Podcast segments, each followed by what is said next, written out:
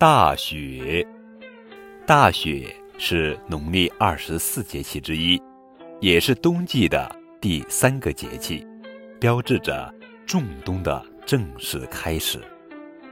按《月令七十二候集解》记载，大雪，十一月节，至此而雪盛也。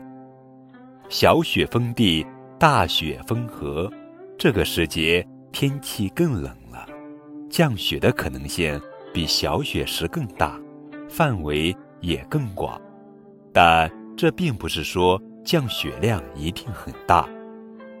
大雪时节，北方地区已有千里冰封、万里雪飘的景观，而南方也开始雪花飞舞、漫天银色，许多的河水都已经结冰，滑冰嬉戏。正是此时最好的娱乐。就农事而言，大雪时节，北方田间管理也很少，积雪覆盖，为冬作物创造了良好的越冬环境。江淮及以南地区小麦、油菜仍在缓慢生长，要注意施好肥，为安全越冬和来春生长打好基础。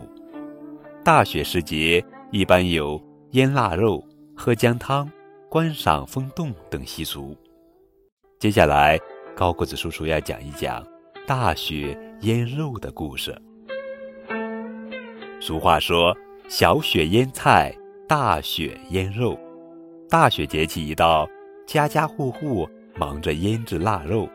对于湖北、四川、湖南、江西、云南、贵州、甘肃。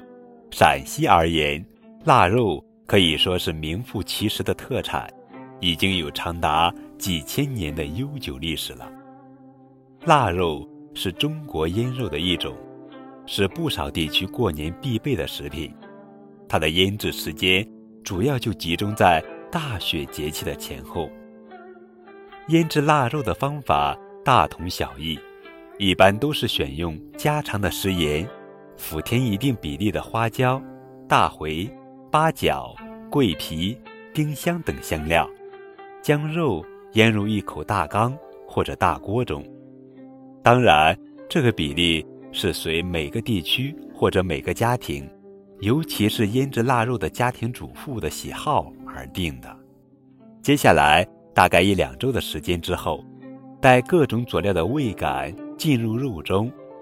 就要用棕榈叶做成的绳索将肉串挂起来，风干水分。之后的步骤更是根据各地习惯而定。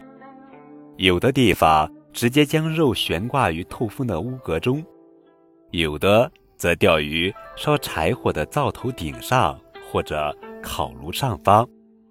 柴火吊熏的方式，在树林茂盛的西南地区尤其常见。因为农家做饭多以柴火烹制，当然，有些讲究的主妇还会以柏树枝、甘蔗皮、椿树皮或柴草火进行先期的熏烤制作。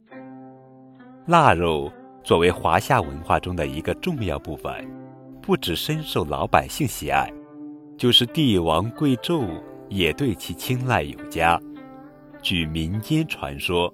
早在两千多年前的东汉末年，西汉留侯张良的十世孙，人称汉宁王的张鲁，雄踞汉中长达二十年之久，深得当地的老百姓爱戴。